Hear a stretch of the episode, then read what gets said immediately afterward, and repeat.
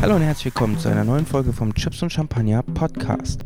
Mein Name ist Ben Hammer und diesmal habe ich Martin Kauen zu Gast.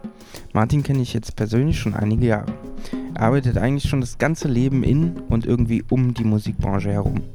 Seit einigen Jahren ist er auch Mitgesellschafter des Kölner Musikmanagements Root Down, wo er unter anderem auch Künstler wie Maxim, Lina Marley und einige mehr betreut. Mal projektbezogen, mal über das ganze Schaffen hinweg.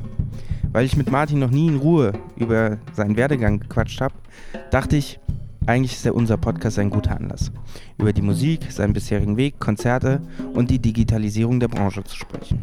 Das alles und viel mehr sind die Themen der heutigen Podcast-Folge. Macht euch also ein Kölsch auf, lasst euch entweder inspirieren oder lernt einfach ein bisschen mehr über die Arbeit in der deutschen Musikbranche.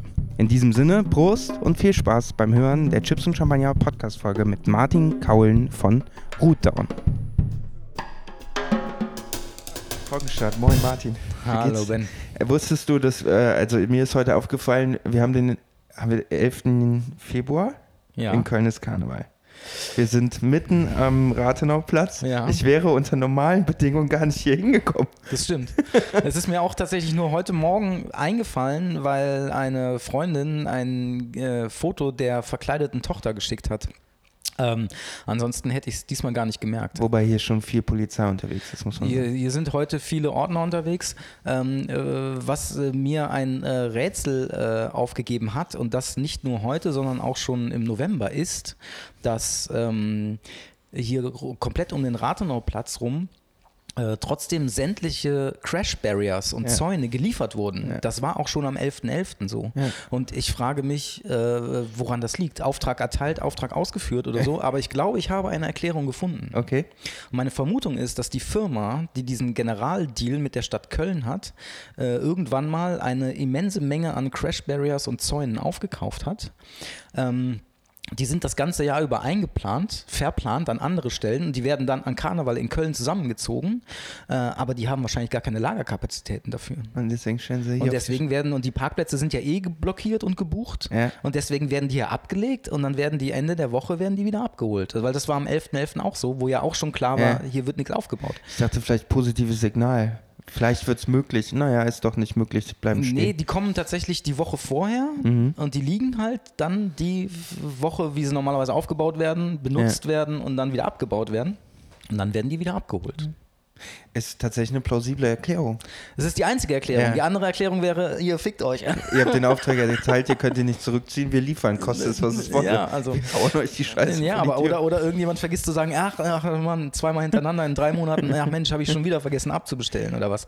Maybe. Ey, Ich Ja. habe äh, online gelesen, so eine Story von den Anmeldeformularen für, die, für diese Impfung. Mhm. Und dann gibt es ja, wir sind ja inzwischen so weit, dass man Frau, Mann und divers ankreuzen kann. Ja. Ich glaube aber, das Formular kam aus dem Englischen oder die Programmierung Mhm. und wurde dann auf der deutschen Seite übersetzt. Das heißt, man konnte ankreuzen Frau, Mann oder Mhm. männlich, weiblich oder Taucher. Wegen Divers. Denkst du auch so, oh Gott.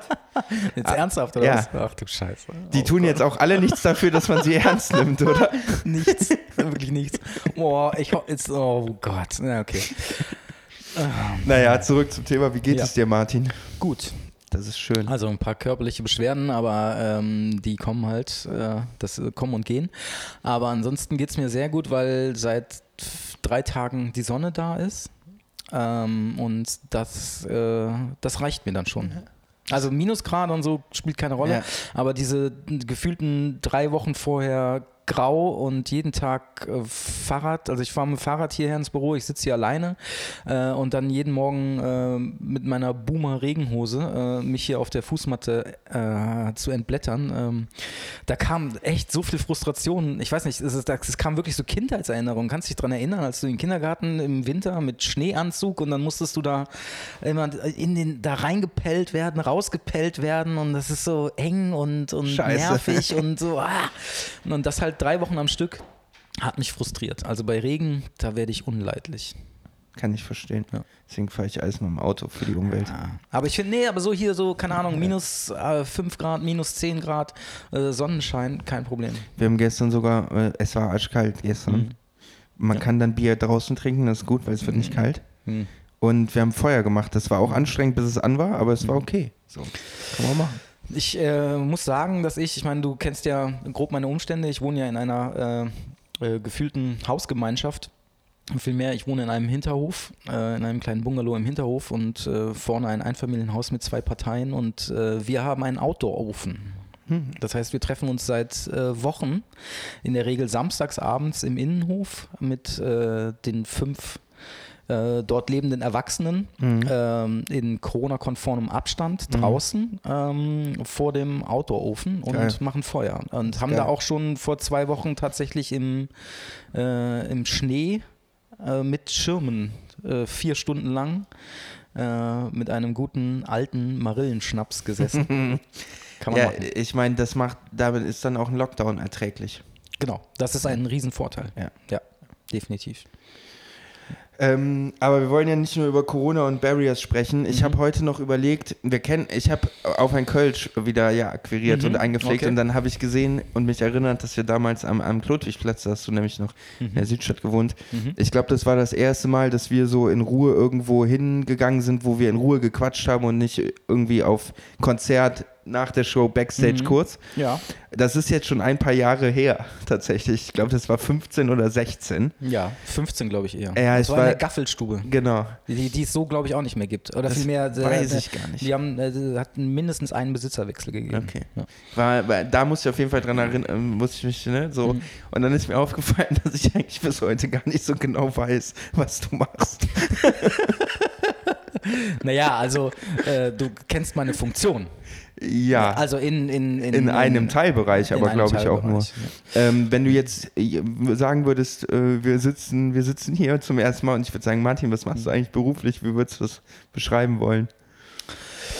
Ja. Äh, ich bin Gesellschafter und Partner einer äh, Musikmanagement-Agentur. So würde ich es benennen. Aber es hat auch lange Zeit gebraucht, bis ich das selber so benennen konnte. Was heißt, äh, weil das ist jetzt auch, ich glaube, ich kann heute sehr viel äh, eigene Fragen klären. Was ist jetzt eine Musikmanagement-Agentur? Also das, äh, ich hätte auch Künstlermanagement-Agentur sagen können. Ähm, das Musikmanagement ähm, spezifiziert es dann direkt, weil äh, Künstler gibt es ja weitaus mehr als Musiker, also ne, äh, ist ja die Überkategorie. Und das heißt, wir managen äh, Musikerinnen Mhm. so oder oder Musikacts, kann man Und- auch so sagen. Und wie sieht es dann zum Beispiel aus? Geht das so weit, dass du, ich habe kein Wasser mehr, Martin, kannst du mal Wasser für meine Wohnung kaufen und mir den Mietwagen abholen? Oder wo beginnt Management und wo hört Management auf? Das ist Auslegungssache. Mhm. Also das, ähm, da hat jeder seinen, jeder seinen Stil, je, jeder zieht da, glaube ich, seine eigenen Grenzen. Ähm, die sind oftmals auch einfach an den Bedürfnis der Künstler ausgerichtet. Ähm, das kann man nicht so richtig äh, standardisiert beantworten. Das geht eigentlich nicht. Ähm, weil's, ja, es ist einfach Auslegungssache. Wie weit geht man rein? Wir haben auch schon, für, wir übernehmen auch für äh, unterschiedliche Künstlerinnen unterschiedlichen Service, sage Mhm. ich mal. Ähm, weil das halt wirklich mit dem Bedürfnis zu tun hat. Wobei wir halt auch Grenzen ziehen. Also äh, wir haben, glaube ich, auch in der Vergangenheit äh, manchmal ähm, gefühlt zu viel übernommen. Ähm, so weit äh, den Kühlschrank aufzufüllen, ist es nie gegangen. Ähm, aber es ist aus meiner Sicht und meiner Erfahrung auch nicht unbedingt gut, auch nicht für den Künstler, die Künstlerin selber zu viel zu übernehmen. Mhm. Also weil es kommt natürlich drauf an, wenn wir von äh, Künstlern reden, die wirklich, also äh, keine Ahnung, also, äh, ich möchte jetzt keine Namen oder keine Beispiele nennen, aber wenn, wenn es halt so weitreichend äh, etabliert ist, dass da, äh, was bei uns auch nicht der Fall ist, dass da so wahnsinnig viel Geld im Umlauf ist, was halt auch mit einer wahnsinnigen Bekanntheit äh, einhergeht, ähm, wo der Künstler, die Künstlerin vielleicht auch fast gar nichts mehr persönlich machen kann und wo es dann auch darum geht, äh, diese Person zu schützen, Mhm. ähm, dann muss man wahrscheinlich auch deutlich mehr tun. Ja? Meinst du, es gibt so Fälle im, im deutschen Musik, Künstlermarkt überhaupt, Musikermarkt, wenn wir jetzt von Musikern sprechen, meinst du, ein Herbert Grönemeyer könnte theoretisch nicht mehr vor die Tür gehen einkaufen, wobei der ist ja auch, glaube ich, ins Ausland geflüchtet? Äh, oder was weiß ich, Es hängt auch vom Typ ab, wie er es gehandelt kriegt. Ne? Mhm. So, also das hat ja auch damit zu tun. Also ich glaube, es gibt einfach äh, Künstler, mit, mit Sicherheit gibt es halt Menschen, die halt eine Ausstrahlung haben, da gehst du auch gar nicht so schnell dran. Also mhm. weißt du, also ich weiß nicht, ob Till Lindemann ein Stalker-Problem jemals haben könnte, äh. weißt du so. Ähm, äh, aber hm, das gibt es halt auch in unterschiedlichster Ausprägung. Ich glaube, das, das ähm, bekannteste ist ja dann, glaube ich, oder das Extremste, was mir so einfällt in Deutschland, äh, was ja gerade auch dann wieder top aktuell ist, weil äh, der Bill Kaulitz seine mhm. Biografie da gerade veröffentlicht. Mhm. Deswegen habe ich das jetzt schon mehrfach wieder im mhm. Blätterwald äh, wahrgenommen, war halt die Geschichte von den beiden Jungs halt. Ne? Die konnten die, damals gar nichts mehr machen. Naja, und bei denen, da gab es doch so eine ganz radikale französische Fangirl-Truppe von so 10, 15 Fangirls oder so oder 20, so richtige Ultras tatsächlich. Mit Bengalos? Erinnere ich mich, erinnere ich mich dran. Nee, nee, die, die wirklich krass gestalkt haben und das waren auch diejenigen, wovon er jetzt gerade berichtet, die halt tatsächlich in die Villa eingebrochen mhm. sind. Ne? Und die sind halt dann bei denen zu Hause eingebrochen und haben da irgendwie äh, Fotos mit diesen Quicksnaps so, und so Fortbildkameras hinterlassen, wie sie sich halt in ihrer Unterwäsche suhlen und das war halt richtig aggressiv. Ich glaube, die haben auch mal einen Autounfall mit denen gehabt, äh, weil die die gerammt haben an der Tankstelle weil die Jungs wegfahren wollten. Und also das war schon, mhm. müsste man sie jetzt nochmal persönlich fragen, das ist meine Erinnerung. Aber das ist dann natürlich so ein Fall, ähm, ne? Da Verrückt, geht dann gar nichts mehr. Ich hätte, ne? ich hätte nicht gedacht, dass es in Deutschland überhaupt so weit kommt, wobei, wenn man sich die letzten, jetzt Corona-mäßig auch nicht mehr anguckt, was mhm. passiert, wenn YouTuber irgendwie gesagt haben, sie stehen irgendwo und da kommen 10.000 Leute. Mhm. Aber der stimmt, der letzte Act, an den dass man äh, sich da erinnert, ist vielleicht wirklich Tokyo Hotel, wo das so extrem war. Mhm, gut, ich glaube, es gibt auch noch andere, aber das ist eine Frage der Ausprägung. Also das ist halt, glaube ich, der höchste Ausschlag an, mhm. an, wo es dann auch einfach bedrohlich wird ne? und wo man das auch nicht mehr äh, einschätzen kann, was halt über Fanhysterie oder ähnliches oder öffentliches Interesse, sagen wir es mal so, einfach weit hinausgeht. Ja. So, weil es dann wirklich so in den, ich weiß auch ähm, von ein, zwei Künstlerinnen, ähm, die ich nicht nie öffentlich benennen würde. Ähm, weil äh, dass es da wirklich auch extreme Stalker-Problematiken äh, gab. Ne? Also wirklich schon auch so, mhm. dass auch im Privatbereich eingedrungen wurde, wo man dann sich auch ums leibliche Wohl Sorgen machen musste. So. Also sowas gibt es auch. Ja, du hast es eben schon in so einem Nebensatz erklärt, da, mhm. da ist die Größe der Künstler, die ihr mhm. gerade vertretet oder mit denen ihr arbeitet, aber bei weitem nicht. Mhm. Willst du noch mal kurz sagen, wie heißt eigentlich eure, euer Management, also der Name eurer Firma? Die Firma ist äh, grob Rootdown Music, mhm. Rootdown Artist, spezifizierter. Mhm. Der Hintergrund ist es, dass wir vom Ursprung her eigentlich äh, ein kleines Independent-Label waren.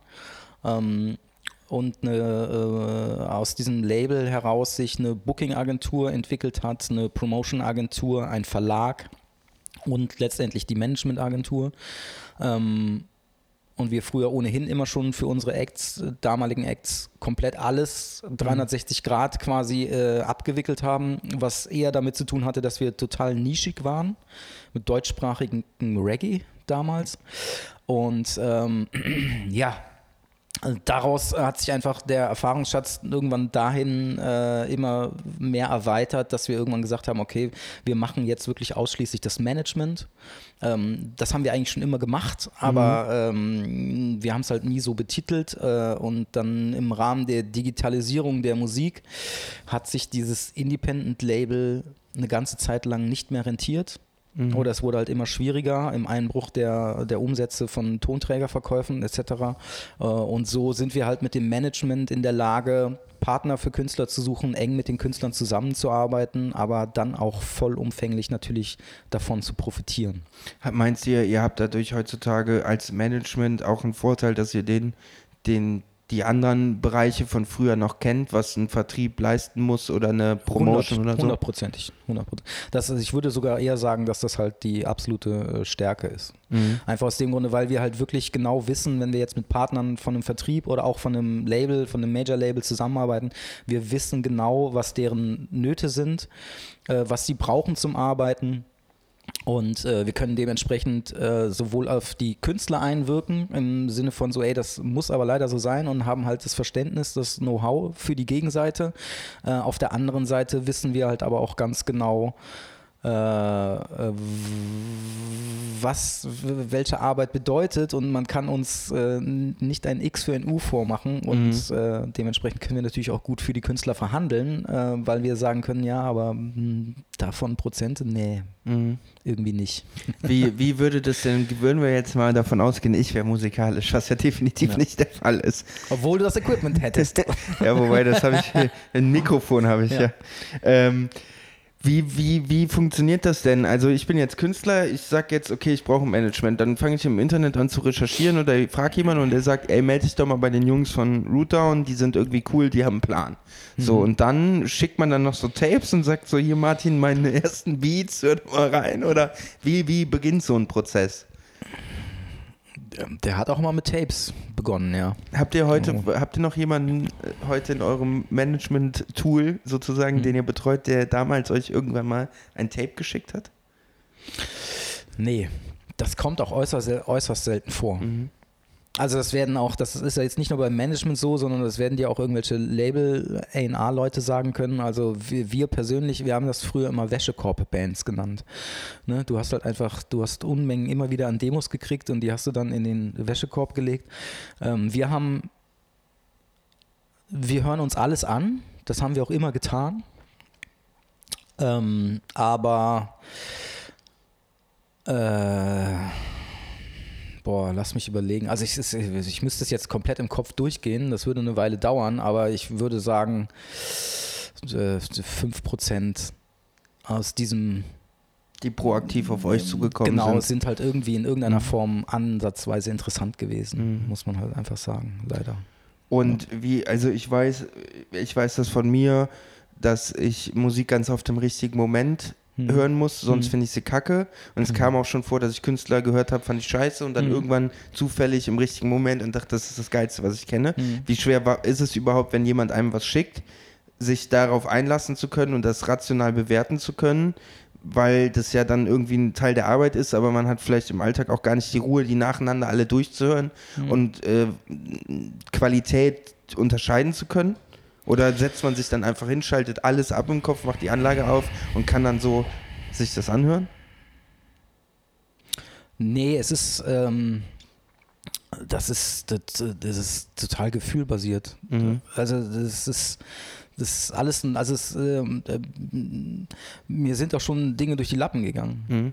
Also heißt, Bands, die ich ja. da hatte, auf dem Tisch hatte und dachte so, äh, pff, weiß nicht so genau. Und ähm, die zeigen mir heute den Mittelfinger halt. Weil die danach richtig groß geworden sind. Und ja, was? also das sind sicherlich Entwicklungsschritte, äh, aber es ist ja auch nicht jeder Künstler für jeden das Richtige. Also mhm. weißt, das heißt ja nicht nur, also es, ich, es, es gibt auch durchaus schon Bands ähm, wo, oder Acts, die in irgendeiner Form an uns herangetreten sind. Wobei das jetzt so klingt, als ob wir irgendwie die Mega-Agentur wären und ne, äh, äh, ähm, alles zu Gold machen würden, was ja nicht der Fall ist in dem Sinne, aber wir kriegen trotzdem schon viel, viel rein und äh, es ist, wir haben auch schon Fälle gehabt, die einfach gut waren, äh, wo wir aber ganz klar gesagt haben, da sind wir nicht die Richtigen für, mhm. weil es halt einfach total anderes Genre ist. Also man kann sicherlich, ich glaube, wir sind schon in der Lage, so ziemlich alles, fast alles zu arbeiten, was sich so in einem gewissen Korridor bewegt, ja. Aber ähm, ich kann mich daran erinnern an einen Act, die waren so, ja, das war kein, das war kein Metal also es war so ein bisschen crossoverig, das war echt wahnsinnig gut, aber da haben wir halt null. Also in diesem, in diesem äh, mhm. harten Gitarrenbereich, sage ich mal, auch wenn ich mich da jetzt mitunter persönlich äh, zurechtfinde, geschmacklich und sowas, aber jetzt rein geschäftlich haben wir halt null Kontakte und das macht überhaupt keinen Sinn. Mhm. Und dann, dann spielt, spielt die Qualität keine Rolle, sondern dann passt man einfach nicht zusammen. Aber könnt ihr die ah. dann irgendwo hin empfehlen, wo ihr wisst, äh, da seid ihr besser aufgehoben? Ja.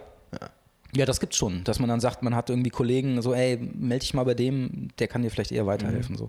Das hat's schon gegeben. Und andere, was ich eben sagte, das hat's gegeben, da war vielleicht das, hätte das Potenzial vielleicht erkennbar sein können, aber es war halt nicht der richtige Zeitpunkt und dann hat's einen Entwicklungsschritt gegeben bei dem Act und äh, auf einmal war der da. Ähm, und das Potenzial hat man vielleicht nicht erkannt oder sich nicht die Zeit dafür genommen, mhm. das, das herauszukitzeln. So, es ist halt. Passiert aber einfach. Es passiert und um zu der Eingangsfrage zurückzukommen, ist es halt ganz einfach so, das muss sich halt, es muss irgendwas sich verfangen. Und das kann halt alles sein. Es muss irgendwie das Interesse wecken. Es ist, ich glaube, oh Gott, das kriege ich jetzt nicht mehr zusammen, wo das herkommt, aber ich, mm, das Zitat ist, glaube ich, auch nicht ganz richtig, aber äh, ich habe es in einem anderen Zusammenhang, ist mir das begegnet. Äh, da war die Aussage, da ging es, glaube ich, um Social Media Nutzung, wie viel und sowas, und da ist die Aussage, ja, good shit will reach me. Mhm. Weißt du? So. Äh, was gut ist, das wird schon zu dir kommen. Und, und da, äh, ich mache die E-Mail auf, also es kommt eine E-Mail an die allgemeine Adresse und dann hat das schon mit der, mit der Formulierung zu tun, es hat mit dem gesamten Auftritt zu tun, ist dann PDF angehangen mit einer Präsentation oder äh, sind da MP3s bei, ist da ein Link zu Soundcloud, gibt es sofort ein Video. Gibt es Fotos, äh, Logo, Bandname, Name des Acts. Das sind so viele mhm. kleine Komponenten. Und wenn da eins bei ist, was sich irgendwie verfängt, wo ich denke, oh, da bleibe ich dran, ähm, dann bleibe ich da dran. Also im Endeffekt wahrscheinlich wie du und fast jeder andere Musikinteressierte neue Musik für sich entdeckt. Also mhm. irgendwas springt dich ja an. Es ist das, die Instagram-Werbung. Bitte? Instagram-Werbung. Ja, ja, aber die verfängt sich ja nur bei dir, wenn es was für dich ist. Ja. Also wenn der Algorithmus seinen ja. Job getan hat, ja, ja dann äh, wirst du vielleicht hellhörig werden. Und, und ähm, dann könnte ich jetzt die Gegenfrage stellen, was hat dich bei den letzten Sachen angesprochen, die du für dich in Anführungsstrichen neu entdeckt hast. Mhm. Und genau diese Kleinigkeiten, und da gehen dann meine Antennen vielleicht noch ein bisschen tiefer, äh, weil die aber auch einfach nur ähm, geschulter sind weil ich mich halt damit beschäftige und das für mich abprüfe viel schneller. Mhm. Es ist wahrscheinlich, vielleicht kann man den Vergleich zu jemandem ziehen, der irgendwie äh, äh, kulinarischer Connoisseur mhm. ist. Ja? Also, dass jemand, der für den Michelin äh, irgendwie testet, der hat mit Sicherheit ganz andere Geschmacksrezeptoren und geschultere als wir beide die ja. hätten. Oder irgendwelche. Ich habe gar keine, bei mir sind die Geschmacksrezeptoren ja. alle weg weggeraucht halt so, ja, ja. So Sommeliers oder sowas, weißt du, so, das ist ja eine ganz andere, wonach gehen die, was Geschmack angeht ja, und sowas, ja. weißt du, so, das ist ja auch eine Schulungssache und da bin ich oder kann ich mir vorstellen, auch Kollegen halt vielleicht einfach schneller in dem zu entschlüsseln, okay, und da muss halt irgendwas anspringen. Ich habe gerade ganz aktuell einen Fall, das ist mir seit zehn Jahren nicht passiert, ähm, die haben mich kontaktiert, äh, eigentlich äh, wegen etwas anderem, äh, was so nicht wirklich ähm, passend war. Äh, und der hat dann im Schluss gefragt, kann ich dir trotzdem was schicken? Ähm, und ich so, ja, dann schick mal drei Songs, weil er uns höflicherweise so sagt. Äh, und er hat es tatsächlich geschickt. Äh, ich habe mir die, den ersten Song angehört, dachte okay. Ich habe mir den zweiten Song angehört, dachte okay. Und den dritten Song. Und dann habe ich den Telefonhörer gegriffen, meine beiden Partner angerufen. Hier, hört euch das sofort an äh, und habe den Typen eine Dreiviertelstunde später, Dreiviertelstunde später zurückgerufen und gesagt, so, hey, wir müssen reden. Hier ist ein Vertrag, bitte jetzt unterschreiben, du gibst all deine Rechte ab, du bist für unser Knecht. wir sind du wir, meinen wir Kühlschrank. Sind, wir, sind, wir sind seriöse, äh, wir sind seriöse äh, Menschen und so läuft das halt nicht, aber ähm, ich habe dem auf jeden Fall gesagt, lass uns reden, rede mit niemand anderem. Bitte. Du weißt, genau, rede mit niemandem anderen. Du weißt, was das bedeutet. Bitte. Nein. Äh, aber, nee, ist aber geil. das ist so und das ist äh, jetzt gerade, es läuft jetzt gerade, es ist auch ganz, ganz jungfräulich und da müssen wir gucken äh, und wir sind da gerade dran und das, ähm, da, das ist mir seit langem, langem nicht passiert. Das wäre jetzt meine Frage gewesen. Wie lange bist du eigentlich schon in diesem Musikmarkt so unterwegs? Äh, definiere unterwegs. Also ähm, ich würde jetzt mal sagen, wahrscheinlich also. hast du mal selber Musik gemacht, du hast immer viel Musik gehört, mhm. aber ab wann wurde das so eine Art Job im Sinne von, ich fahre irgendwo mit, selbst wenn es noch unbezahlt war oder so und ich kümmere mich um die Abläufe, mache Tourmanagement oder was weiß ich. Hat das so mit 18 begonnen, mit 16 oder eher dann so nach einer, was hast du eigentlich gelernt, Junge? Oh Gott, wenn ich damit jetzt auch nochmal anfange, ey. äh, das, ähm, also ich werde dieses Jahr, ich werde dieses Jahr 45 und wenn ich irgendwie eine Grenze ziehen müsste, ähm, dann würde ich Minimum 25 Jahre sagen, also mit 20, aber früher noch. Also, also mit 20, mit 20 habe ich mich eigentlich ähm, äh, äh, selbstständig gemacht. Mhm. So. Also im, im, Sinne von, okay, jetzt stellen wir, machen wir so, ich habe jetzt mal einen Gewerbeschein und mhm. äh, stell das mal auf irgendwelche äh, professionellen Füße halt in dem Sinne. Aber ähm, Bei mir hat das ganz klassisch angefangen mit, äh, mit 15 die erste Punkband ähm, in Jugendzentren, die es alle nicht mehr gibt, äh, die ersten Konzerte selber organisiert äh, mit anderen Punkbands aus Remscheid, Burscheid und was weiß ich nicht was, Köln, äh, Konzerte gegenseitig organisiert. Das heißt, ihr kommt zu uns ins Jugendzentrum, spielt bei uns, dafür kommen wir zu euch. So mhm. hat man so die ersten kleinen Tourneen in der Region halt organisiert. Äh, dann gelernt, was Tontechnik bedeutet, was es bedeutet, Eintritt zu nehmen, dass davon GEMA gezahlt werden muss, Steuern beim äh, Sozialpädagogen zurückgelassen werden müssen, plus Miete für äh, den Raum und so Geschichten. Und das hat sich dann immer weiter gesteigert. Halt, ja. Und dann habe ich angefangen, Entschuldigung, ähm, dann bin ich irgendwann in den Rap halt in, in, äh, gerutscht, in deutschsprachigen Rap. Das war so in der, in der ersten Blütezeit damals. Ähm, und dann waren wir relativ schnell in Bonn, dass wir, äh, dann wurde da ein Verein gegründet, ähm, weil die Veranstaltungen, die wir gemacht haben, immer größer wurden äh, und das finanzielle Risiko zu groß für uns war. Weil wir dann tatsächlich in Bonn so Veranstaltungen äh, mit 1500 bis 2000 Leuten äh, organisiert haben. Das war der Radius Bonn-Rhein-Sieg und da gab es dann in der Bonner Beethovenhalle und ähnlichen, äh, äh, nee, Beethovenhalle waren wir nie, aber im Brückenforum und in solchen Locations haben wir dann Jams organisiert, wo wir halt auch alles, das Who is Who der ersten Deutschrap-Welle halt gebucht haben und jedes Mal durfte eine andere Band aus diesem Konglomerat Vorband sein. Die anderen haben organisiert und so Geschichten, genau. Vorher hatte ich eine Ausbildung gemacht als Kommunalbeamter mittlerer Dienst. ja. Geil, ne? Ja. Okay.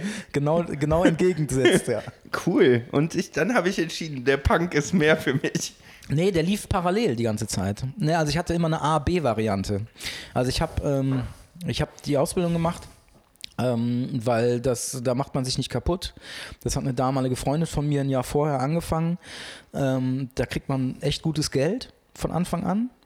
Also es ist nicht wie irgendwelche Handwerksberufe, mhm. wo du mit äh, 200, 300 Euro, Euro abgespeist mhm. wirst, sondern die haben damals schon direkt äh, signifikant Geld bekommen. Ähm, und äh, ja, 9 to 5, also es ist eher äh, äh 8 to 4 gewesen, weißt du, und danach, das, das schleppst du nichts mit nach Hause, da ist nichts Belastendes, machst nicht kaputt, äh, kannst dich um deinen Kram kümmern, so. Das mhm. war so eine ganz pragmatische Entscheidung.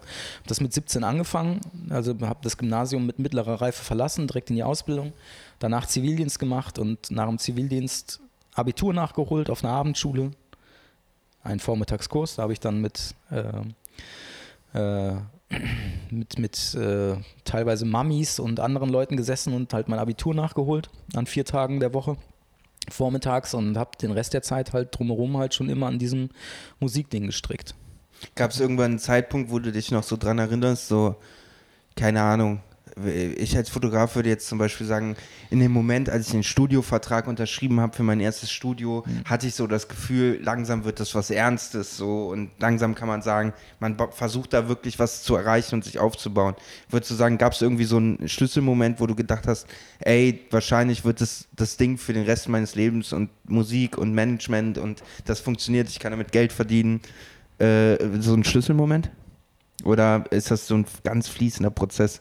Oder steht mal irgendwann so, ich stelle mir das ganz romantisch vor, ne? Die eigene Band bei der ersten großen Headliner-Tour.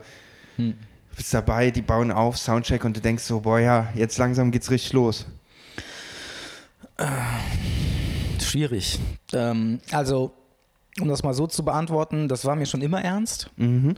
Also, das war einfach ein wahnsinnig großer Wunsch, mich immer mit Musik zu beschäftigen mhm. und da drumherum in, in, in dieser Welt halt irgendwie ähm, existieren zu können. Mhm. So. Ähm, also ernst war mir das von Anfang an. Es war eher, die Herausforderung war eher, wie schaffe ich es, aus dem was man von außen betrachtet wahrscheinlich Hobby nennen würde oder was Eltern sorgenvoll als äh, brotlose Kunst brotlose Kunst sehen. Wie schaffe ich es daraus halt tatsächlich mein Leben zu finanzieren? So, das war die Herausforderung. So und äh, den Schlüsselmoment, diesen einen Schlüsselmoment. Also es gab immer so, so, so Etappendinge, die, wo es halt dann um so die Professionalisierung ging halt. Ja, das war zum einen, wie ich eben beschrieben habe, dass wir aus einem Teil der Jungs, mit denen wir in Bonn diese Hip-Hop-Geschichte organisiert haben, da gab es halt dann einen gewissen Anteil an Leuten, was sich dann schnell rauskristallisiert hat, die das halt ernster meinen. Also ernster im Sinne von, ähm, es waren viele dabei, die das total geil fanden, auf den Veranstaltungen dann im Backstage abzuhängen und den Kühlschrank mit leer zu saufen, so. Was total cool war, also, ne? Aber es gab halt die, äh, die sich auch die Sorgen gemacht haben, dass das dann auch ins Plus geht, die Veranstaltung und äh, wir da was erwirtschaften. Nicht um sich selber zu bereichern, sondern um die nächste Veranstaltung mhm. machen zu können. Und ähm, aus dem Kreis hat sich halt dann mm, nochmal was abgespalten und wir haben halt unser erstes Business gestartet das war halt in Bonn ein, äh, ein Plattenladen. Also, mhm. also eigentlich eher ein Online, äh, ein Mail-Order. Ähm, aber mit einem Ladenlokal, wo du halt auch vorbeikommen konntest, selber in den Kisten wühlen konntest und Sachen abholen konntest. Das heißt, wir haben da keinen Laden draus gemacht, sondern es war ein Mail-Order mit Direktverkauf. Das hatte auch, glaube ich, müsste ich mich jetzt mal richtig erinnern, auch Hintergründe, dass man das nicht einfach so als Ladenlokal benennen mhm. konnte. So. Ähm, und da, äh, ja, da ging es dann los mit irgendwelchen Listen verwalten, Bestellungen, äh, äh, Retouren und ne. Und das war so dann auf einmal, das war auf einmal voll ernst, weil man hat einen Mietvertrag für ein Ladenlokal unterschrieben. Ne? Ähm, das war so ein, mhm. ein Punkt. So. Und der nächste Punkt war dann irgendwann, was ich eben sagte, ich habe das Abitur, das habe ich eigentlich nur gemacht, um Student werden zu können weil man mir dann keine Fragen stellt. Ähm, ne, dann konnte ich immer sagen, A-Version, ja, ich studiere. Also ich bin äh, ich bin dreimal in der Mensa gewesen. Ich habe in, in, in, Aber auch in, in meiner 14, Freizeit war ich dreimal in der Mensa. Ja, ja, genau, ja, nee, wirklich. Ich habe, glaube ich, ich habe, glaube ich, ich bin mir nicht sicher, 14 oder 16 Semester studiert offiziell. Äh, ich habe keine einzige Vorlesung besucht. Ich bin nie dort gewesen. Ähm, muss man sich dazu noch vorstellen, dass das System damals einfach noch komplett anders war. Es gab keine, es gab diese Studiengebühren, das waren halt einfach nur äh, ein Semesterabschlag äh, von 150 Euro. Da war das Ticket drinne komplett und äh, ja, du konntest halt Studentenjobs machen Ne? Mhm. Ähm, äh, dieser Studentenstatus war halt wahnsinnig viel wert, so in dem Moment. Auch, auch was die Krankenversicherung angeht. So, äh, diese Selbstständigkeit, das weißt du selber, ne? was das bedeutet an, an Krankenversicherung. Wird immer, immer teurer. Ja, und das war aber damals gab es noch nicht mal, dass du irgendwie ermäßigen konntest, mhm. so, sondern man ist davon ausgegangen, dass du als Selbstständiger, ich glaube, mindestens 3500 Euro im Monat Umsatz hast und davon sind dann diese damaligen 14 Prozent gezogen worden. Das kannst du mal hochrechnen, so wie sollte man das bezahlen, ja. äh, wenn du gerade anfängst, ja, und wir so, das ist so, so, so, so, ja, schon sehr historischer Talk jetzt irgendwie, ne? Aber das war, ich habe halt wirklich das Abitur nur gemacht, um mich einschreiben zu können, um Student sein zu können, um parallel halt mich irgendwie in dieser Selbstständigkeit irgendwie halt zu etablieren. sich zu etablieren. Ja. Ich habe halt auch, äh, um Geld zu verdienen, ich habe dann so ein paar Studentenjobs gemacht. Dann habe ich auch, äh, war, ich habe oft als, also ich habe sehr viel als, als Stagehand gearbeitet. Ne? Also hier bei großen Produktionen mhm. in Köln und Umgebung. Äh, auch da Augen, Ohren immer offen gehabt, so was geht hier und drum und dran. Wie wird das hier gemacht? Ne? So, also alles in, immer in diese Richtung, ja. alles immer aufgesaugt. So. Ähm, das war so ein ich hatte tatsächlich einen, einen weiteren Erweckungsmoment, ähm, der mich enorm geprägt hat, war, dass ich habe tatsächlich äh, Robbie Williams aufgebaut äh, mit hier in Müngersdorfer Stadion. Mhm. Also auf seiner. Rein Energie, rein Energie. Nee, damals war es Müngersdorfer Stadion. Äh, wirklich auf seiner Peakzeit. Also es war so dieses Angels-Momentum, äh, mhm. ne, wo dann wirklich 70.000 Leute und ich war äh, als Stagehand, ich war damals, ich, was, ja, ich war nie groß, körperlich, ne? Mhm. also immer eher der kleine Schmächtige und das heißt, ich hatte halt auch immer so Spezialaufträge, was, wenn ich so in der Local Crew war, ne? weil ich war jetzt nicht unbedingt derjenige, der... Martin, kannst du noch mal kurz unter die Bühne kraxeln? Äh, zum Beispiel. Also es war tatsächlich so, dass ich an dem Tag, ich war äh, zum, einen, zum einen war ich eingeteilt ähm, ähm, dass ich neben Robbie Williams stand, ähm, als er unter der Bühne, äh, er hat halt so einen Gang unter der Bühne gehabt, weil er wurde halt zum Anfang der Show mit so einem äh, Aufzug, mit so einem Lift auf die Bühne hochgeschossen. Ne? So, so dieser Michael Jackson-Move. So. Äh, und äh, ich stand halt mit neben dem Lift, neben ihm. Wir waren zu viert. So, weißt du, ich war, ich hatte keine Ahnung, das, aus irgendeinem Grund, da musste sich einer mit hinstellen. Ich habe weder, weder, eine Verantwortung gehabt, noch hätte ich irgendwas machen können.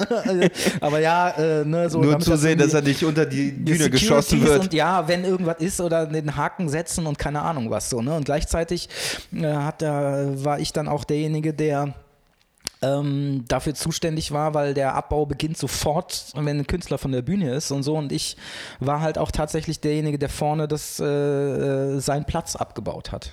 Ja, das heißt also der Punkt, wo er in der Mitte der Bühne steht, wo der Mikrofonständer ist und dann die Monitorboxen so, der Mainplatz, also, ne, den habe ich halt mit abgebaut. Das heißt, der ist auf der einen Seite runter, ich bin mit anderen Leuten auch, das war jetzt nicht äh, verantwortlich auf, mhm. ne, also, also waren keine Kompetenzen gefordert, sondern ich habe nur die Kabel aus den Monitorboxen rausgezogen und aufgerollt halt so, ja, das war meine Aufgabe. Aber das fällt auch schwer, äh, wenn dich noch 70.000 Leute anschauen. und das war, das war so der Fall da. schon also, wieder falsch aufgerollt. Das sieht ja keiner. Deswegen aber, haben sie dich doch geschickt, schon, damit man dich nicht sieht. Es ist schon krass. Also das war schon krass. Also da rauszugehen, äh, ich habe ja schon viele Konzerte und sowas erlebt und so und ich war, mich hat da keiner gesehen. Ja, mich hat da auch keiner wahrgenommen und so. Aber äh, da rutscht dir das Herz nochmal woanders hin und du gehst dann nur drüber oder nur dahin, um halt ein Kabel einzurollen, so in schwarz gekleidet. Mhm. Das heißt, die Leute sehen dich auch gar nicht. Da, abgesehen davon, dass da 20, 30 Leute gleichzeitig auf die Bühne stürmen. Aber das war schon beeindruckend. So, das hat schon, das war auf jeden Fall. Ja. Und ein anderer Punkt war, als ich dann endlich, wo ich mich exmatrikuliert habe das war zum Beispiel auch so ein Ding, weil vorher war das immer so, ja, ich studiere und es war immer, man war so ein bisschen so ein, so ein, so ein, so ein, so, so, so ein bisschen äh, halblegal halt. Mhm. Weißt du, weil eigentlich bist du selbstständig, aber alles fußt auf deinem Studentenstatus so und äh, und äh, man, man lamentiert immer so rum. Mhm. Ne? Also äh, man hat auch immer geguckt, so ja, was machst du denn? Kurz abgecheckt, A oder B. Ja, ich Was studiere, studiere ich denn nochmal? Ja, ja, ja, ich studiere oder ne, ich mache hier Musikbusiness mit Leuten. Ah ja, krass. Ne? Und dann hast du heute Abend Bock auf die, kann man davon leben, Frage oder mhm. nicht. Ne? Also, genau. Und dann halt der Punkt einfach zu sagen, so nein, ich bin kein Student mehr, äh, auch ganz offiziell. Ich bin offiziell äh, selbstständig und ne, so. Da gibt es so ein paar ja. Punkte halt. Aber das sind doch schon zwei sehr schöne gewesen bisher oder drei. Kann ich, kann ich gut nachvollziehen. Ja. Ähm, ja. Wann hat das denn sich dann um oder mit Rootdown so zeitlich ungefähr äh, entwickelt? Also wie bist du da so reingekommen? Äh, auch relativ schnell nach dem ähm, ähm, Mail-Order-Start in Bonn. Mhm. Ähm, weil ähm, wir über bestimmte Verknüpfungen, also damals in diesem Hip-Hop-Konglomerat Radius Bonn Rhein-Sieg, äh, war halt auch Nosliv schon mhm. vertreten, ähm, den wir dann, dann später auch auf dem Label hatten und auch äh, generell vertreten haben. Maxim übrigens auch, den wir heute immer noch im Management betreuen, der war damals noch Teil einer Breakdance-Crew. Breakdance, ähm, Breakdance? Ja, ja, ja, ja, ja. ja. Musst du mal mit ihm drüber reden. Wirklich. Ich suche erstmal auf YouTube Videos. Nee, die gibt es glaube ich nicht. Die gibt's, oder von den Breakern wüsste ich nicht. Es gibt noch ein, zwei Videos, kann ich dir gleich zeigen, von Jams von uns. Äh, tatsächlich, wo ich auch auf der Bühne rappe. So, ja. Kann ich dir gleich mal zeigen. Äh, Sternstunde. ähm, auf jeden Fall. Ähm, ja, Nosliv hatte dann Kontakt mit Natiflow und hat halt ein Feature gemacht. Ähm, und Natiflow war damals schon mit den Rootdown-Jungs von, von dem, der Urkonstellation, die von Frankfurt äh, nach Hürth gezogen sind in die Nähe der Fernsehstudios und da ein Studio aufgebaut haben. Daher gab es eine Schnittmenge. Ähm, die mhm. Jungs hatten Bedarf oder der Grundgedanke war, äh, wir wollen unser Merchandise und unsere Tonträger äh, auch eigenständig verkaufen. Ähm, wollen wir nicht uns zusammentun, dass ihr quasi unseren Merchandise-Shop übernehmt, weil wir diese ganze Versandlogistik, Lagerlogistik und das alles schon stehen hatten. Und dann lasst uns doch eine Bürogemeinschaft gründen. Das war der Ursprung. Ähm, mein erstes Treffen, also und, man, und wir haben uns bei, bei Konzerten, also das lief parallel, okay, wir, wir ziehen mit beiden Firmen zusammen unter ein Dach, weil sich da Synergien ergeben mhm. für beide Seiten. Gleichzeitig äh, hatte ich dann schon mal auf einem Konzert äh, mit Patrick gesprochen, meinem immer noch heutigen Partner und dem damaligen äh, auch schon Mitgeschäftsführer von Rootdown. Äh, haben wir auf einem Konzert darüber gesprochen, dass er gerne auch zusätzlich äh, eine Booking-Abteilung aufbauen möchte und da ich schon sehr viel in die Organisation dieser Jams und der Konzerte in Bonn halt involviert war und da oftmals Stage-Management etc. gemacht habe und durch diese ähm, ähm, durch diese Stagehand-Jobs halt auch zu diesem ganzen Live-Geschäft einfach eine, einen Zugang hatte von der Organisation her, hatte er mich schon mal nebenbei gefragt, ob ich mir nicht vorstellen könnte, dass man da auch irgendwie ein Booking und so in die Richtung aufbauen könnte äh, für die Acts vom Label. Und ähm, dann haben wir uns verabredet, haben halt ein Date ausgemacht, ähm, an dem wir uns erstmals zusammensetzen wollten, um ganz konkret darüber zu sprechen. Ähm, und das war lustigerweise der 11. September äh, 2001. Ähm, ich musste den aber absagen, weil ich lag total krank im Bett. Ich bin morgens wach geworden. Wir hätten um 11 Uhr, ne, waren wir verabredet. Ich bin um 8 Uhr wach geworden. Das hatte sich abends angekündigt, so mega erkältet, mega Grippe. Hab direkt den Patrick angerufen, gesagt, ey Alter, das wird heute nichts. Ich kann nicht gerade ausgucken und ich lege auf ziehe mit meinem Zeug in meiner WG äh, um vom Bett aufs Sofa, weil klar war, ich werde den ganzen Tag abhängen. Ich mache den Fernseher an und in dem Moment fliegt das zweite Flugzeug äh, in den Tower. So, daran kann ich mich. Und das wäre tatsächlich der allererste Tag gewesen. Deswegen kann ich mich da ziemlich genau dran Geil. erinnern. Ja, es war mega krass. Ich meine, gut, es hätte jetzt euch wahrscheinlich nicht so sehr tangiert, wenn ihr da drei Stunden in, intensive Gespräche ohne externen Input, äh, also, aber äh, ist eine gute, ist ein legendärer Tag, würde ich sagen. Äh, ohne Scheiß, ich habe diese, ich habe, ich habe den Fernseher angemacht. Es, das war wirklich, ich habe das in Erinnerung. Das war dieser RTL-Reporter, der sagte so, äh, ja. Ähm, hier ist ein Flugzeug ins World Trade Center gestürzt und jetzt sehen wir hier gerade Bilder davon und der der sprach über eine Telefonleitung mit dem Korrespondenten in den USA und der Typ in den USA sagte, nee, wir, was, wie, wie, was für Bilder? Es gibt keine Bilder von dem Absturz. Ich sagte, doch, ich sehe das doch hier gerade auf dem, mhm. ich sehe das doch auf dem Bildschirm, wie das Flugzeug in, in, in den Tower fliegt. Und der sagt so, nee, es gibt keine Bilder von dem, von dem Einschlag. Und dann wurde erst klar, dass es ein Missverständnis ist. Das heißt, der in den USA, der Korrespondent, der wusste noch gar nichts von dem zweiten Flugzeug. Mhm. Und der Typ hier in Köln, ich weiß nicht, ob das Peter Klöppel war oder was, ne, der sah schon Live-Bilder von dem zweiten Einschlag. Und mhm. die haben das gar nicht gerafft, weil die über völlig unterschiedliche Dinge geredet haben in dem Moment. Und ab dem Zeitpunkt habe ich 48 Stunden vorm Fernseher gesessen. Äh, völlig stoned, weil Kiffen ging noch, trotz, trotz, trotz Erkältung. ja, trotz Erkältung. Ey, aber ich bin da überhaupt nicht mehr drauf ja. klargekommen. Also es war echt krass, weil das war auch, das war ja auch das erste Mal dieses, äh, in meiner Erinnerung, das war das allererste Mal, dass es dieses Breaking News Ding in Deutschland mhm. gab, dass mhm. plötzlich alle rüberschwenken und ne, so. Und ich habe da wirklich so wie, äh, wie vor der Schlange K gesessen und mich nicht mehr bewegt und ja, habe auch die ersten paar Stunden gedacht, dass das hier äh, eine Halluzination ist. Armageddon ist. Nee, das ist wirklich, ja, weil, ich meine, ich will natürlich nicht zu tief einsteigen, aber ich war halt, ich hatte halt nichts zu tun. Ich saß live vorm Fernseher und es kam immer weiter dann hier, da ist noch immer ein Flugzeug in der Luft und ja, jetzt ist gerade eins ins Pentagon, ein so. eins ins Pentagon gestürzt und sowas, weißt du, und wenn du dann da sitzt und äh, das war echt krass so, ne? Aber das wäre eigentlich der, das wäre wahrscheinlich die Geburtsstunde, um den Kreis zu schließen. Ich habe das Gefühl, ich rede am laufenden Band.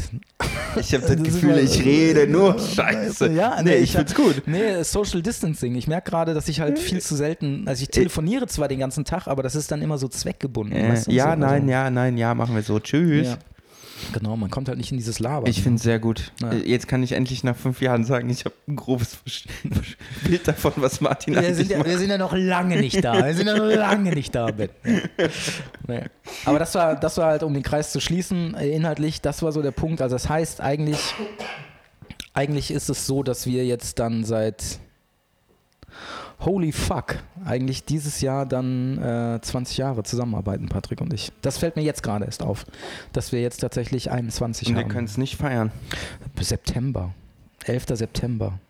Stimmt, 11. September. Kriegen wir hin. Kriegen wir hin. Wenn ich das, ich, und wenn es im Garten nehm, mit dem nehm, Außengrill und. ja, ich nehme das Impfversprechen von Angie wahr äh, für voll und äh, im September geht schon wieder ein bisschen was, glaube ich. Hoffe ich. bin ich mir sicher. Also ein bisschen was.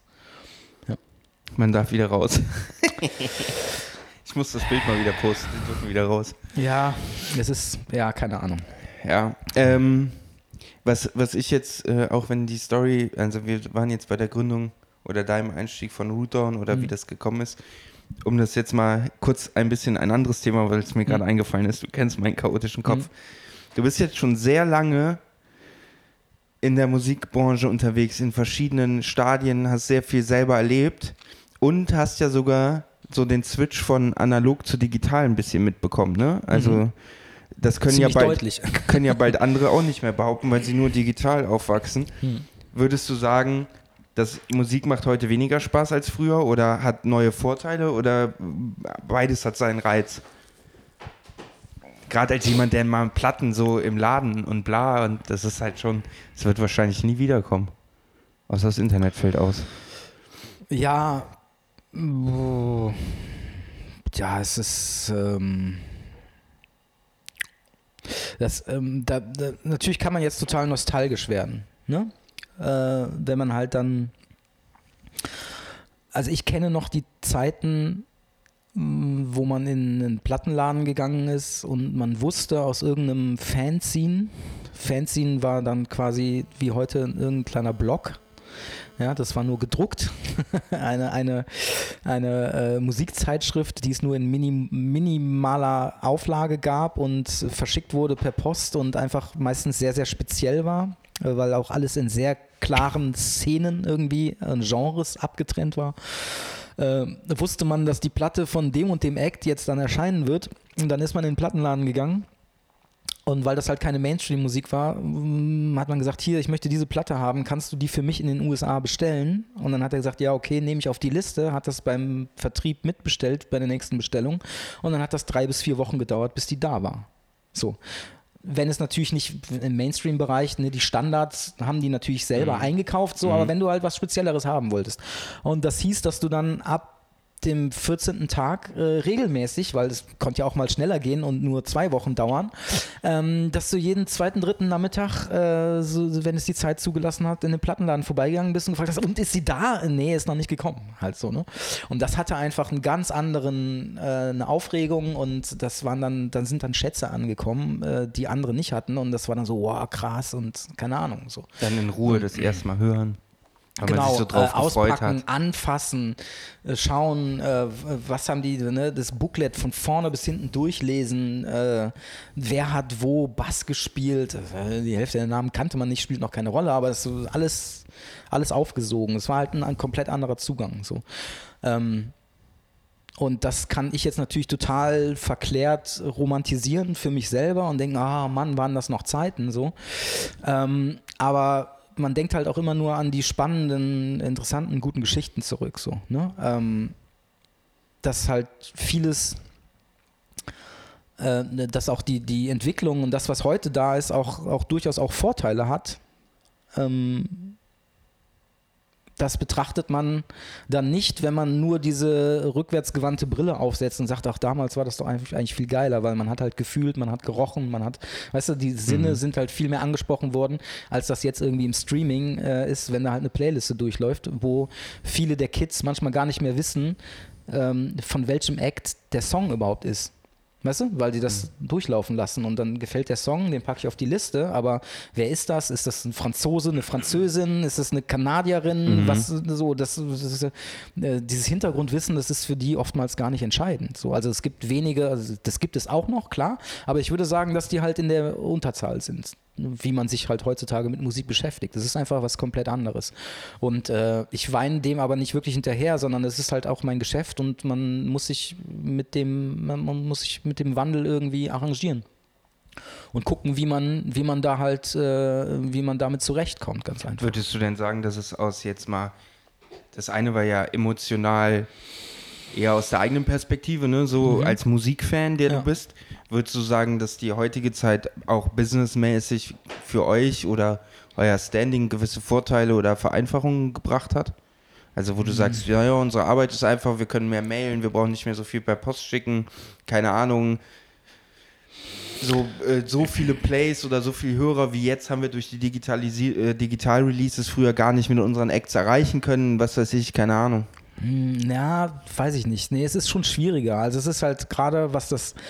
Aber, aber man muss das halt auch anders sehen. Es ist halt, glaube ich, ein ganz schwieriger Punkt, den wir vor allen Dingen mit unseren, ich nenne sie mal Bestandskünstler haben, also Leute, die halt mit uns quasi aus dieser äh, physischen Musikwelt kommen. Sprich, man hat halt einfach äh, CDs verkauft und hat halt dann einen gewissen Betrag an einer CD verdient.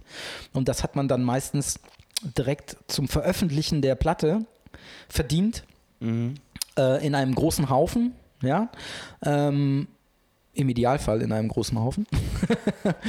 und das dann auch noch in dem Jahr, wo man es veröffentlicht hat und dann äh, zwar immer weiter, aber das äh, ist dann sukzessive runtergegangen. Dann hat es natürlich mal jemand neu entdeckt, auch zwei Jahre später das Album noch gekauft und drei Jahre später, aber es ist halt dann immer, immer mehr abgesunken, der Umsatz, ganz einfach.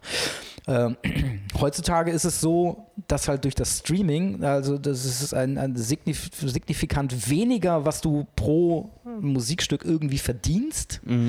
Auch das ganz, ganz schwierig aufzudröseln. Ähm, aber ähm, du hast halt durchaus die Chance über Backkatalog, weil wenn du halt mit einem neuen Song Leute auf dein Profil lotst, äh, im Idealfall bleiben die da, hören sich noch zwei, drei andere Stücke an, ähm, kannst du halt mit dem oder oder oder äh, klicken dein Radio oder ne, was weiß ich nicht äh, und dadurch oder oder packen dich in ihre persönliche Playliste oder hören eine Playliste immer wieder, in der du reinkuratiert wurdest, äh, kannst du über diesen Backkatalog hast du theoretisch die Chance über zehn Jahre vielleicht genauso viel Geld zu verdienen wie mit der CD. Weil die Leute sich dann alles wieder anhören. Und nicht nur diese eine CD, die sie von dir einmal gekauft haben Ja. und die sie auch nur einmal gekauft haben, sondern dass sie immer wieder zu dir zurückkommen und immer wieder deine Songs hören und unterschiedliche Songs von unterschiedlichen Alben.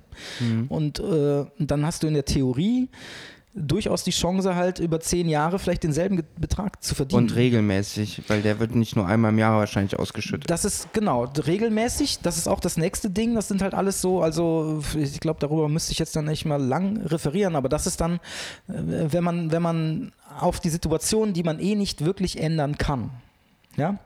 Natürlich könnte man jetzt sagen, okay, wir müssen uns, äh, wir müssen uns organisieren, wir müssen uns eine Lobby schaffen, wir müssen es schaffen, dass wir bei den Streamingdiensten dafür kämpfen, äh, wie es die GEMA für YouTube getan hat, äh, gegen YouTube getan hat, was, was die, äh, ähm, äh, die Höhe der Lizenzbeträge angeht und wir müssen dafür kämpfen, dass da mehr bei den Künstlern rauskommt und ne, äh, das ist ein Weg.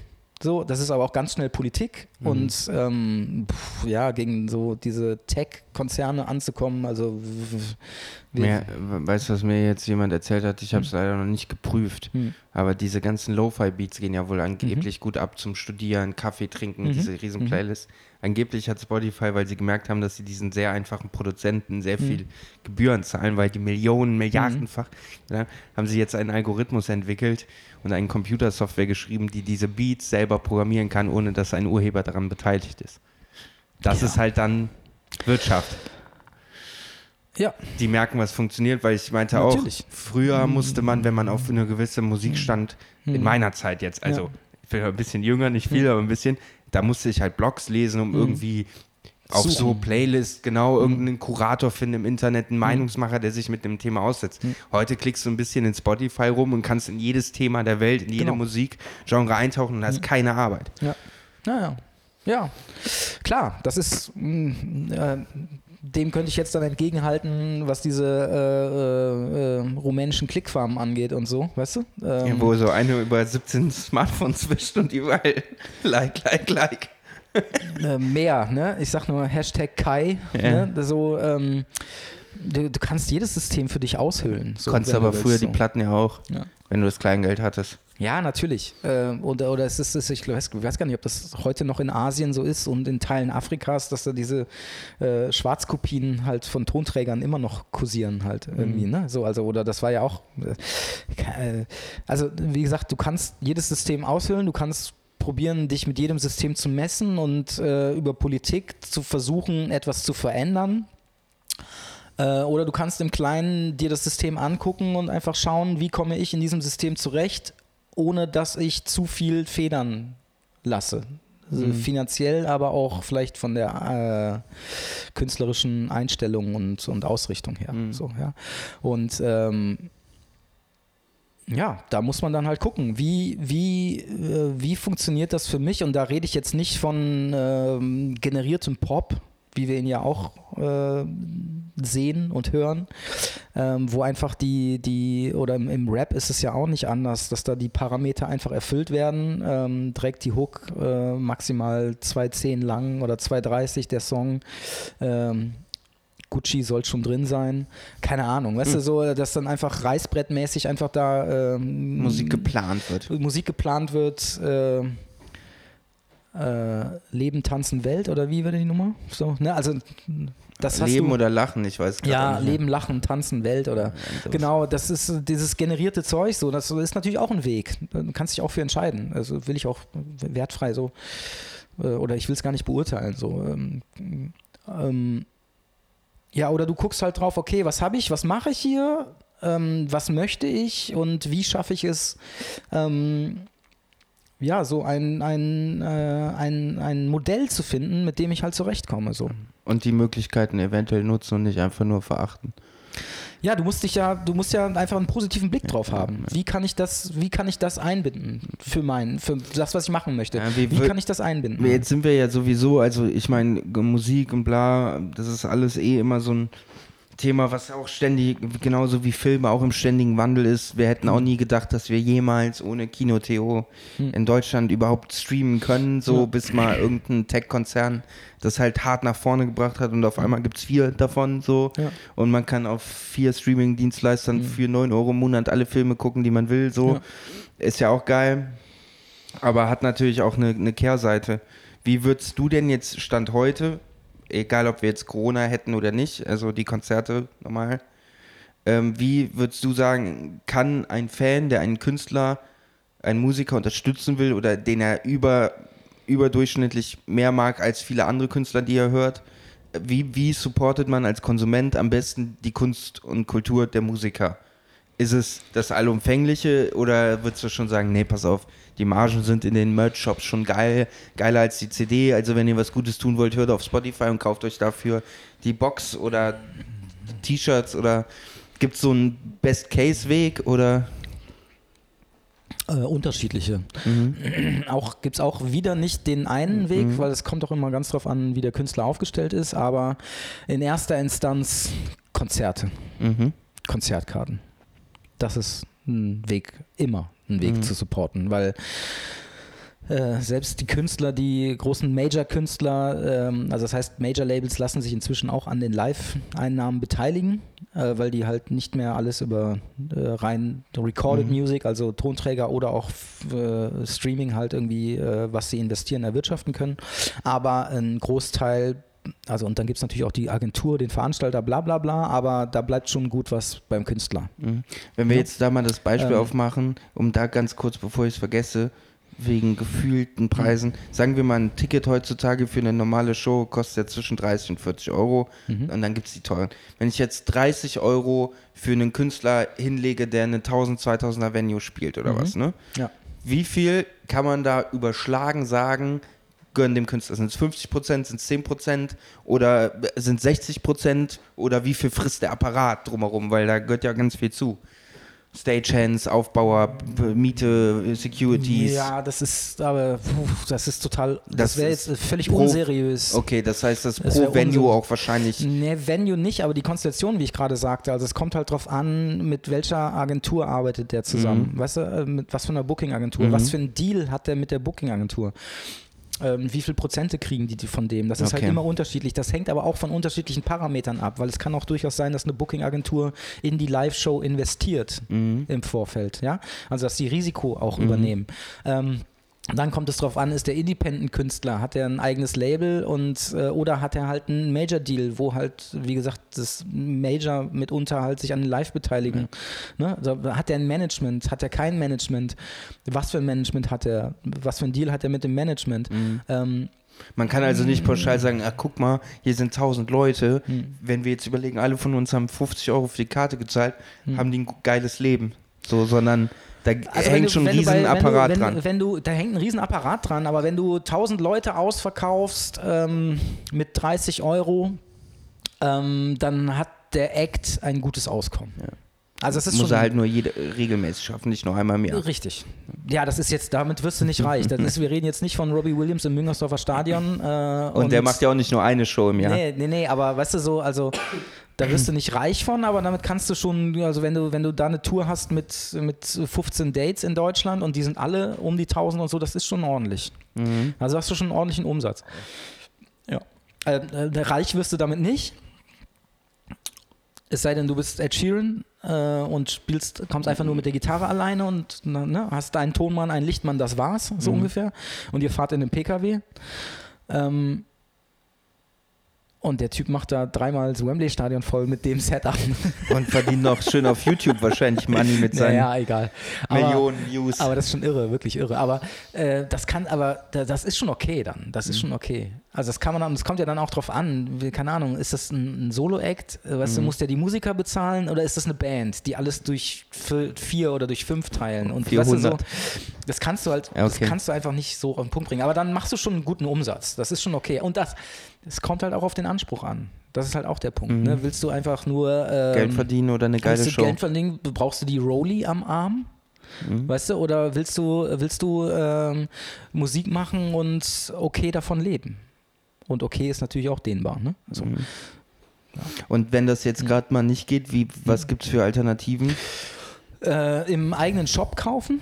Mhm, Also nicht Amazon und so, sondern weil die Margen Genau. das ist, einfach das besser ist halt eine Möglichkeit. Ja, Amazon hast du überhaupt keinen Einfluss drauf. Amazon zahlt, zahlt den Händlerabgabepreis Mhm. und die komplette Preisgestaltung, die, den Verkaufspreis, äh, den generieren die selber. Mhm. Und den generiert auch da ein Algorithmus. Und es kann sein, dass du einen Tag 21 Euro für die CD bezahlst und einen Tag später ähm, weil die f- 20 Leute gleichzeitig sich dafür interessieren und am nächsten Tag interessiert sich keiner dafür und dann ist die CD auf 14,99 und alles, egal was du bezahlst, ähm, die Amazon zahlt immer nur 8,49 Euro. Ich weiß gar nicht, ob die Preise aktuell sind dafür. Weißt du?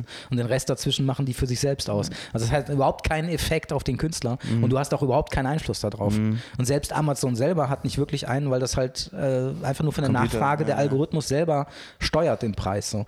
Ähm, das ist natürlich einfach, wenn du einen Prime-Account hast und eh noch einen Kein neuen Versand, Rasierschaum nix, im ne. Sechserpack bestellen wolltest, so, ne? Aber ähm, wenn es darum geht, Künstler zu unterstützen, dann würde ich sagen, Live-Konzerte im Shop beim Künstler kaufen. Ähm, dann, was auch jetzt aktuell, äh, was der Spotify eingerichtet hat, dieser Covid-Button, also da kannst du ja dann auch über PayPal, nur manche Künstler haben das ja auch in irgendeiner anderen Art und Weise, dass sie so GoFundMe-mäßig irgendwelche Systeme laufen haben, äh, Crowdfunding, ähm, und das sind so die Wobei das direktesten- Gefühl für den Künstler wahrscheinlich geiler ist, nicht einfach von den Leuten Fünfer gespendet zu bekommen, nach dem Motto, hier, wir wissen, es ist eine schwere Zeit, sondern die dann lieber einen Fuffi für eine CD ausgeben. Ich habe den Covid-Button tatsächlich auch noch nicht gesehen. Äh, Doch, den haben relativ viele. Ja, ich so, hab den ne? noch gar nicht ja, gesehen. Doch.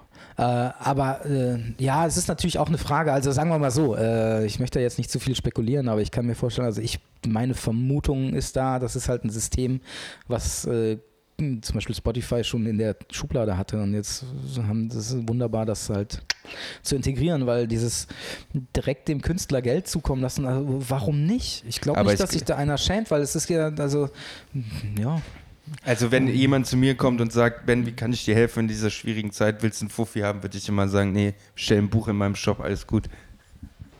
Wobei der Fuffi auch lukrativer wäre für mich. Ja, aber, aber, aber ich weiß es nicht. Also das ist halt dann vielleicht auch wieder ein Vorteil, ähm, was die Digitalisierung mit sich bringt oder diese, diese äh, Informationsentwicklung äh, ist, dass ich glaube, ähm, dass das Publikum schon ziemlich aufgeklärt ist. Mhm. Ja.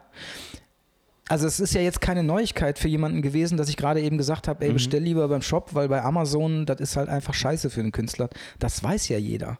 Und es weiß ja auch jeder, dass, kein, dass kaum oder dass zu wenige Künstler äh, mit Spotify reich werden. Mhm. Ganz zu schweigen von, wir reden auch immer nur über die Künstler, dahinter stehen ja teilweise auch Autoren. Produzenten. Ja. Äh, und die stehen dann nochmal eine Reihe dahinter und für die ist das der, der absolute, das Debakel, dieses Streaming, weißt du? So. Äh, weil die haben nichts von irgendwelchen potenziellen Live-Einnahmen oder Merchandise-Einnahmen. Für die ist das richtig scheiße. So für die, für die Produzenten und die Studiomusiker also, oder die Leute, die halt am Schaffensprozess äh, eines Albums beteiligt sind in der zweiten Reihe, äh, da sind diese Tantiemen in dem Bereich, das ist halt marginal, das ist halt ein absoluter Witz. Das ist ein Problem. Das ist eigentlich das Hauptproblem an der Sache. So. Ähm, und aber die Leute, die wissen ja, die sind ja aufgeklärt. Die wissen ja, dass, dass man da nicht viel mit verdient. Und die wissen ja auch, wie, also ich glaube schon, dass die Leute, die sich für Musik interessieren und die das nicht einfach nur so radiomäßig im Hintergrund in einer Bubble durchlaufen lassen, sondern die sich auch ansatzweise mit dem System beschäftigen, die wissen, dass es schwierig ist, schwieriger ist für die Musiker, für die Künstler, Geld in dem Bereich zu generieren. So. Und ähm, wenn man denen die Möglichkeit bietet zu sagen, ich finde aber geil, was du machst und ich will, dass du das weitermachen kannst, weil ich ziehe daraus was für mich. Mhm. Ich werde gut unterhalten, ich fühle mich aufgefangen, ich, ich kann äh,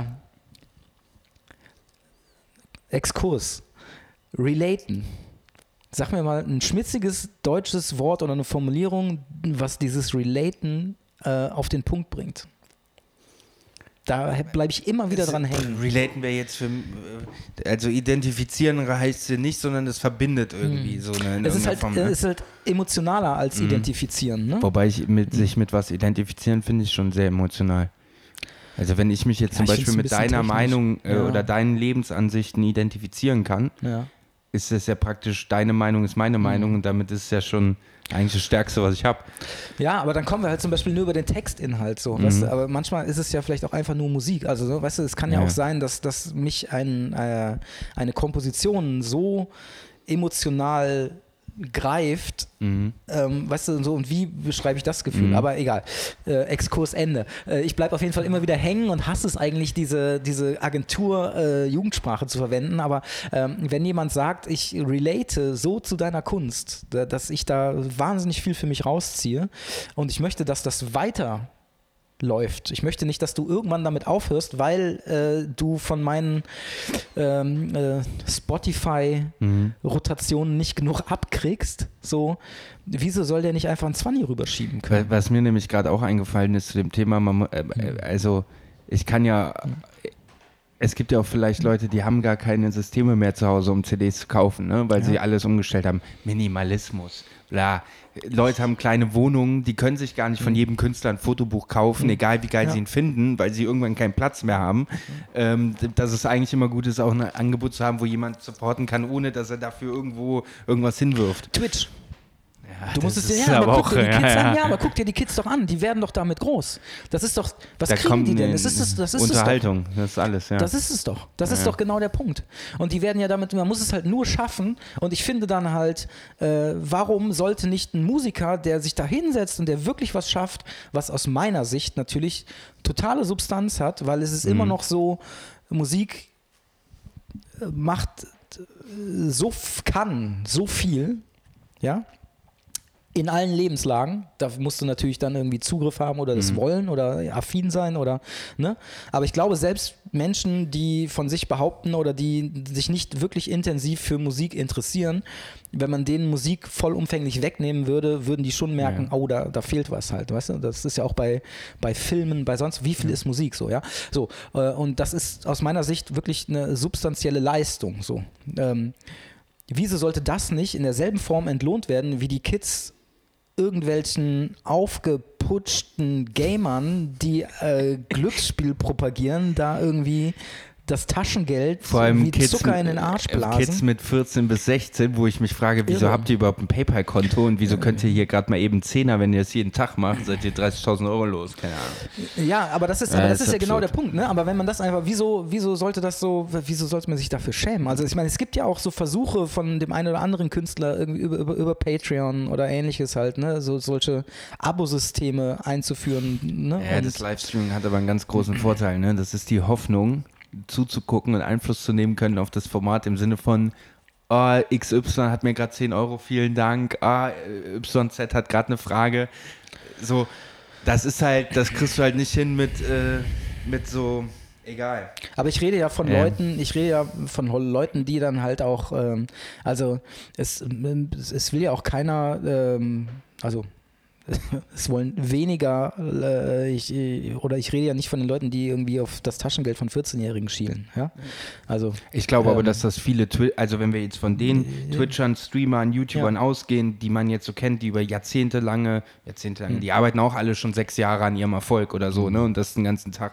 so länger auch Die, teilweise. ja. die, ich glaube, dass die meisten von denen ganz gut ausblenden, dass da vielleicht auch Leute gerade das Geld der Eltern oder das nicht vorhandene Geld verballern. Voll. So, ich glaube nicht, dass sich da kritisch mit auseinandergesetzt wird. Nee, da, ey, das, das ist ein anderes Feld, aber ich, mir geht es ja um die, mir geht's ja um den Impuls und mir geht es ja um die, um die Systematik. Mhm.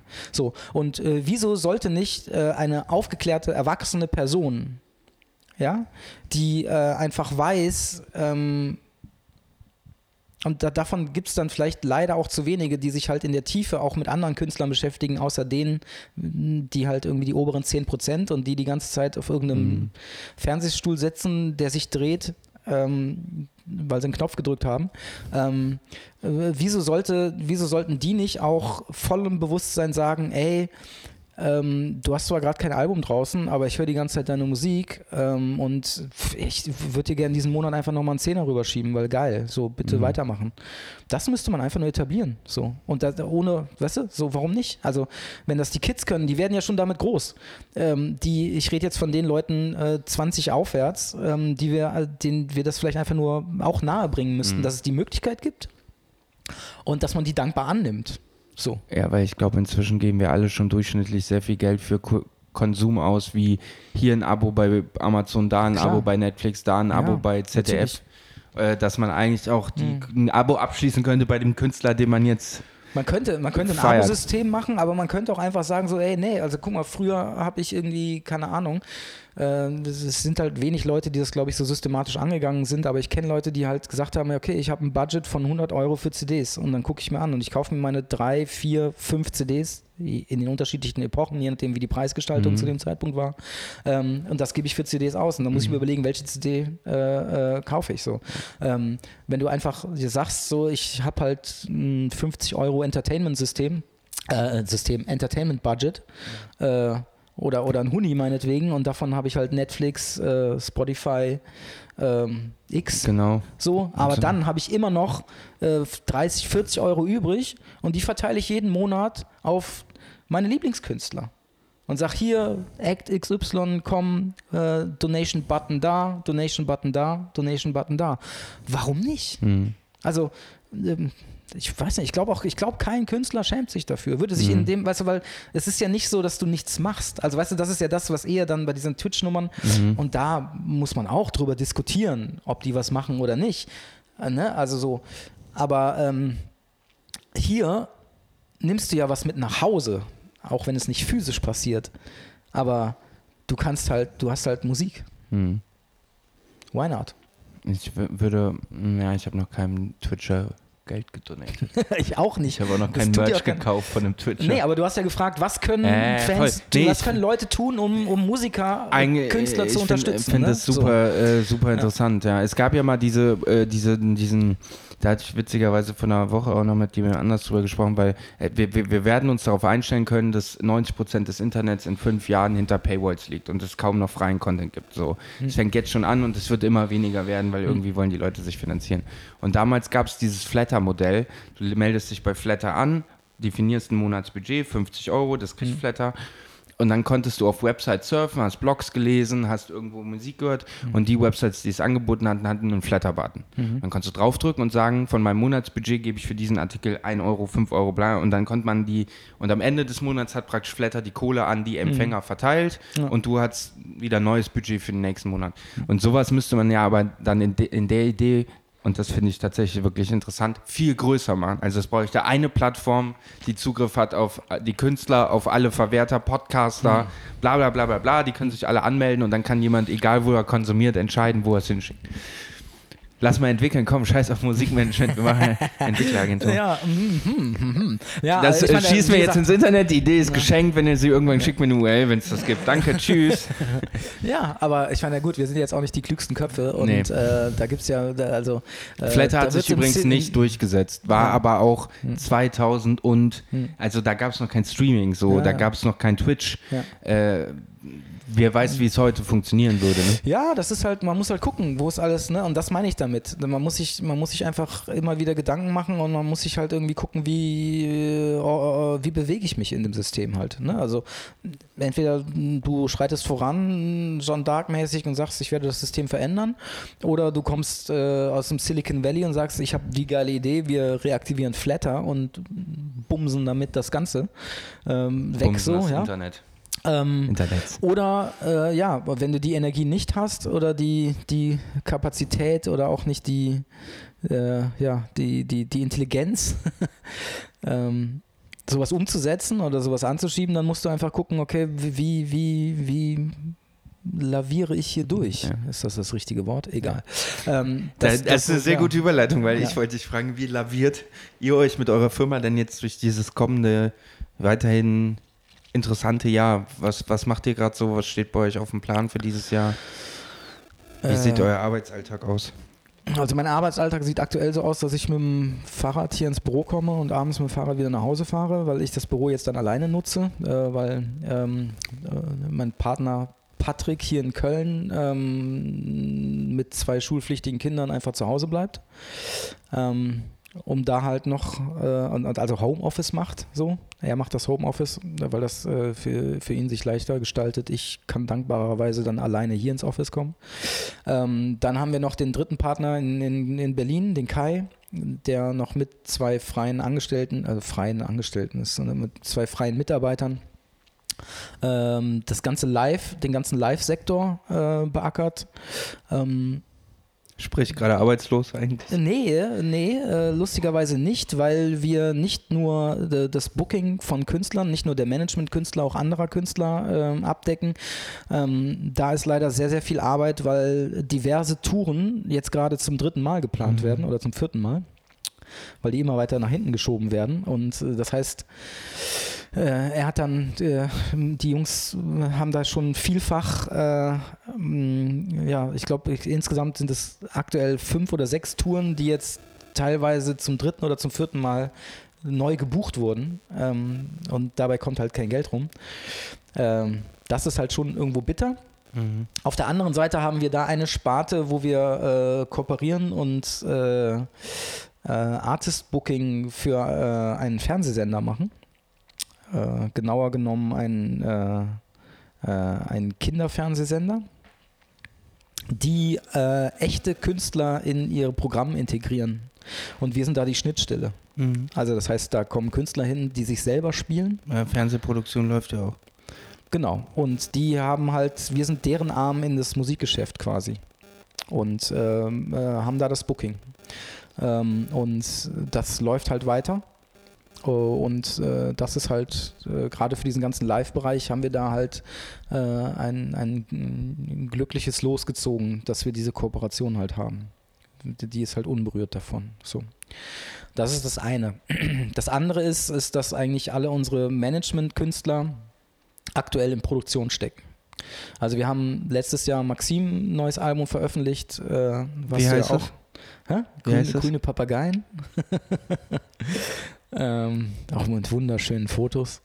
Äh, Genau. Äh, Verbindung war gerade ganz schlecht. ja, ja. äh, genau, das, das haben wir einfach in der Pandemie veröffentlicht. Äh, das war dann, ne, also auch, äh, naja, äh, ja,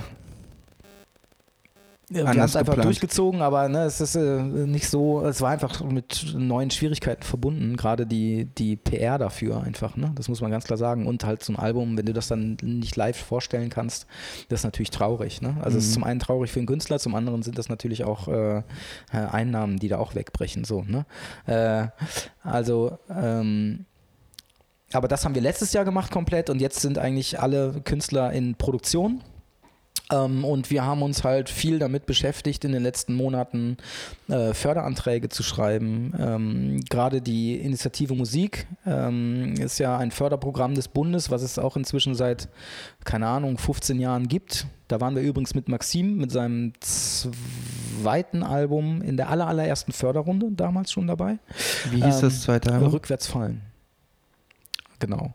Äh, und ähm, das heißt, die haben halt über diesen Neustart Kultur ist dieser, äh, sind diese Fördergelder, weil es dieses System der Initiative Musik schon gab, dieses mhm. Fördersystem, äh, sind da halt ein, zwei neue Programme einfach draufgesetzt worden und die Prozente der Förderungen sind verändert worden, etc.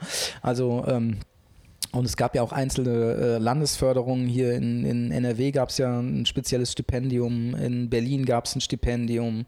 Ähm, ja, mit solchen Geschichten haben wir uns viel beschäftigt und äh, man muss auch sagen, dass wir da dann auch dankenswerterweise äh, für äh, alle Künstler äh, in irgendeiner Form Unterstützung erhalten haben.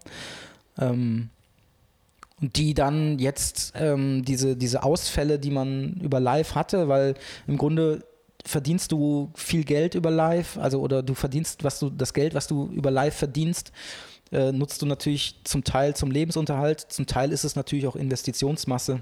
Mhm. Äh, in, äh, für neue Produktionen halt, ne? mhm. die ja auch einfach äh, Geld, kosten. Geld, kosten. Und äh, diesen Ausfall kann man halt dadurch halt äh, so ein bisschen kompensieren und man hat halt die Möglichkeit, die Möglichkeit zu, zu produzieren jetzt aktuell.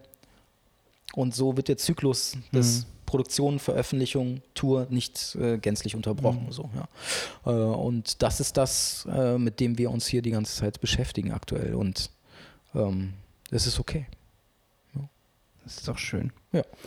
Ähm, jetzt hatten wir, Maxim ist ja schon, aber auch schon zu Gast hier im Chips und Champagner Podcast. Äh, da, die Folge findet man irgendwo, wenn man scrollt. Okay. Willst du zum Abschluss vielleicht, damit die Leute auch musikalisch schon mal bevor sie anfangen, nach Router und zu suchen, so ein Gefühl bekommen, in welcher musikalischen Welt ihr unterwegs seid, mal ein paar Künstler nennen, mit denen ihr gerade arbeitet oder mit denen ihr gearbeitet habt oder die ihr betreut oder die schon länger Teil von euch sind, damit man das so ein bisschen einsortieren kann? Also, wie ich eingangs irgendwann mal erzählte, waren wir zunächst ursprünglich Independent Label und mhm. sehr spitz aufgestellt mit deutschsprachigem Reggae. Ähm, damals in der Zeit, wo äh, äh, Jean-Paul all gegenwärtig war, wo Seed gerade aufgekommen ist, äh, Gentleman seine größten Erfolge gefeiert hat, äh, waren wir im Endeffekt so in Deutschland. Ähm, also man hat uns zeitweise als das Eimsbusch des Reggae benannt. Das ist ein Zitat aus der Rhythm, ähm, mhm. dem Rhythm-Magazin, das deutsche Reggae-Magazin.